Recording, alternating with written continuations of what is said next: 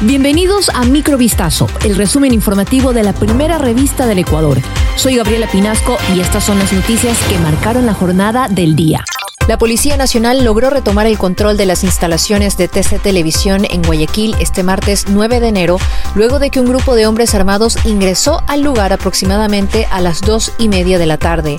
En total se detuvo a más de 13 delincuentes. En directo se observó cómo varios hombres encapuchados obligaron a trabajadores del medio a acostarse en el suelo mientras los amenazaban con armas de fuego. Ante la cámara, los sujetos, que según la policía pertenecen al grupo de delincuencia organizada Los Tiguerones, mostraron armas de grueso calibre, granadas y aparentemente tacos de dinamita. Después de varios minutos, con la escena aún transmitiéndose a lo largo de Ecuador, los gatilleros se movilizaron hacia un extremo del espacio y se escucharon más de 100 disparos, mientras los empleados del medio gritaban y se cubrían.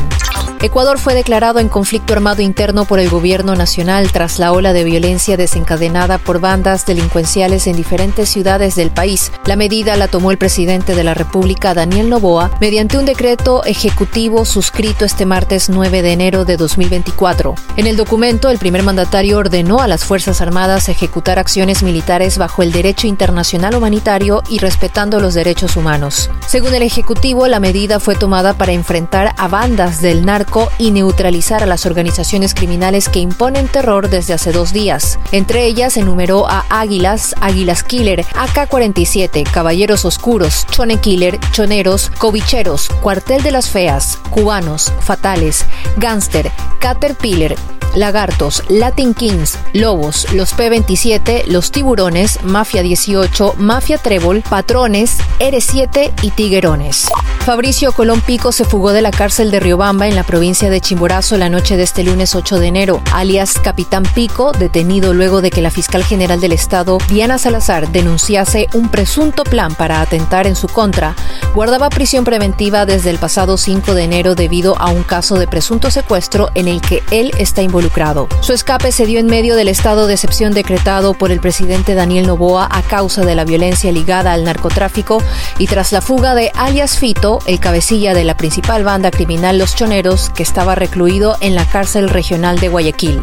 Falleció el músico guayaquileño Diego Gallardo, más conocido por su nombre artístico Aire del Golfo, víctima de una bala perdida durante una balacera a la altura de Ceibos, en el norte de Guayaquil. La balacera se dio poco después de una incursión armada en las instalaciones del canal televisivo TC que mantuvo en vilo al país. Diego Gallardo fue uno de los mayores exponentes de la actual escena musical de Guayaquil y llamaba a su ritmo y género tripipop. En 2020, Revista Vistazo pudo entrevistar al autor de Mujer Pitahaya, en la que se definió como un romántico. Vistazo lamenta su partida, así como la de todas las víctimas de esta escalada de violencia que vive el país. El Ministerio de Trabajo sugirió hacer uso de la modalidad de teletrabajo tras la ola de violencia suscitada en varios puntos de Ecuador, lo que ha provocado que el presidente Daniel Noboa decrete un conflicto armado interno en el país. En el marco del estado de excepción que rige a Ecuador, el ministerio exhortó a las instituciones del sector público y privado a adoptar mecanismos para salvaguardar la integridad física y el bienestar de los trabajadores a escala nacional. Ante la crisis carcelaria y la fuga de alias Fito, uno de los delincuentes más peligrosos del país, Daniel Noboa Novoa ya había declarado la noche de este lunes el estado de excepción en todo el país por 60 días, con toque de queda durante la noche y madrugada, pero la medida no evitó que el caos se apodere en varias ciudades y provincias del país. Esto fue Microvistazo, el resumen informativo de la primera revista del Ecuador. Volvemos mañana con más. Sigan pendientes a vistazo.com y a nuestras redes sociales.